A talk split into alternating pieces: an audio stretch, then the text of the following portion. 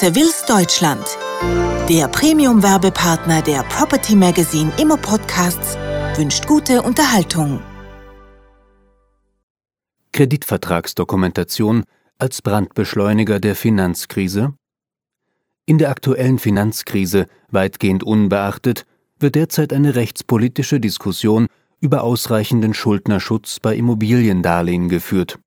Dabei geht es um die rechtliche Wirksamkeit von Klauseln, durch die sich ein Darlehensnehmer der sofortigen Zwangsvollstreckung in die von ihm gestellte Sicherheit regelmäßig eine Grundschuld unterwirft, laut der Unterwerfungsklausel, wenn gleichzeitig die darlehensgebende Bank das uneingeschränkte Recht hat, die Darlehensforderung beliebig an Dritte abzutreten. Zwar ist der Ausgang der Diskussion ungewiss, im ungünstigsten Fall kann es aber zu erheblichen Verwerfungen in der Praxis des Immobilienkreditgeschäfts mit nachteiligen gesamtwirtschaftlichen Auswirkungen kommen, betont Dr. Reinhard Eichholz, Managing Partner der auf internationale, kapitalmarktorientierte Finanzierungen spezialisierten Frankfurter Kanzlei Nordhus und Zieh LLP. Der Bundesgerichtshof hat die freie Abtretung von Darlehensforderungen im Jahr 2007 bestätigt. Das vor kurzem in Kraft getretene Risikobegrenzungsgesetz schränkt die Abtretbarkeit ebenfalls nicht ein. Die Verfechter eines Abtretungsverbots verlagern die Diskussion nur auf die Ebene der sofortigen Vollstreckbarkeit. Das Ziel Sie wollen über eine erschwerte Durchsetzbarkeit einer abgetretenen Forderung ein Abtretungsverbot durch die Hintertür erreichen. Für ihre Gegner stellen die banküblichen Unterwerfungsklauseln bei freier Abtretbarkeit der Darlehensforderung für den Darlehensnehmer eine unangemessene Benachteiligung dar, daher seien sie unwirksam. Begründet wird dies insbesondere mit den in den letzten Jahren stark zugenommenen Veräußerungen von Darlehensforderungen seitens der Banken. Damit gehe eine erhöhte Gefahr des Vollstreckungsmissbrauchs durch die neuen Gläubige einher, die regelmäßig nur an einer schnellen Verwertung der Sicherheit interessiert seien. Dies gelte insbesondere dann, wenn es sich bei den Käufern um Finanzinvestoren handele. Dass diese Überlegungen auch in der Rechtsprechung auf fruchtbaren Boden fallen, zeigte jüngst eine, bislang allerdings noch nicht rechtskräftige Entscheidung des Landgerichts Hamburg, die eine Unterwerfungsklausel für unwirksam erklärte. Der Fall liegt derzeit dem BGH zur Entscheidung vor. In einem vergleichbaren Fall hat das Landgericht München das Verfahren ausgesetzt, um die Entscheidung des BGH abzuwarten.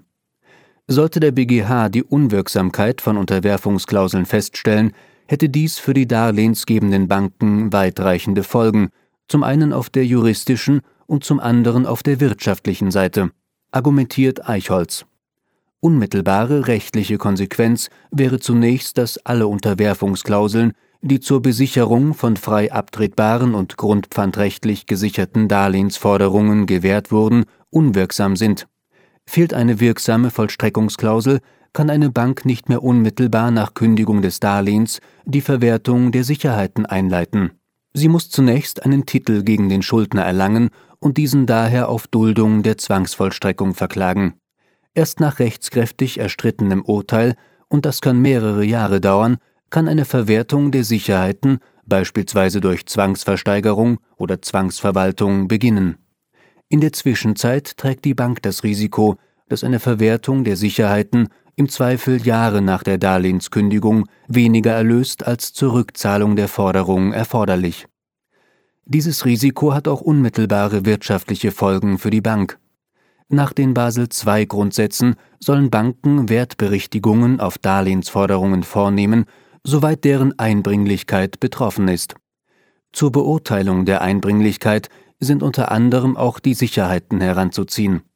Aufgrund des ohne Vollstreckungsunterwerfung deutlich verzögerten Zugriffs auf Kreditsicherheiten ist davon auszugehen, dass Banken Wertberichtigungen auf die betroffenen Darlehen vornehmen müssen.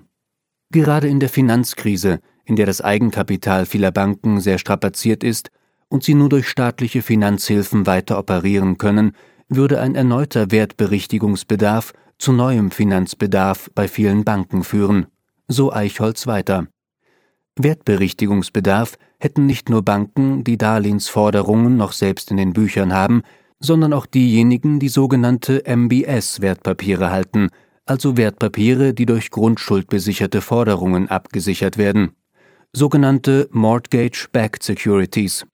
MBS-Wertpapiere werden in der Regel von Zweckgesellschaften emittiert, um von Banken grundschuldbesicherte Forderungen aufzukaufen, die zugleich als Sicherheit für die MBS-Wertpapiere dienen. Die MBS-Wertpapiere werden von Ratingagenturen mit einem Rating versehen. Ein Kriterium, das die Ratingagenturen berücksichtigen, ist neben der Werthaltigkeit der Sicherheit auch deren sofortige und vollständige Verwertbarkeit.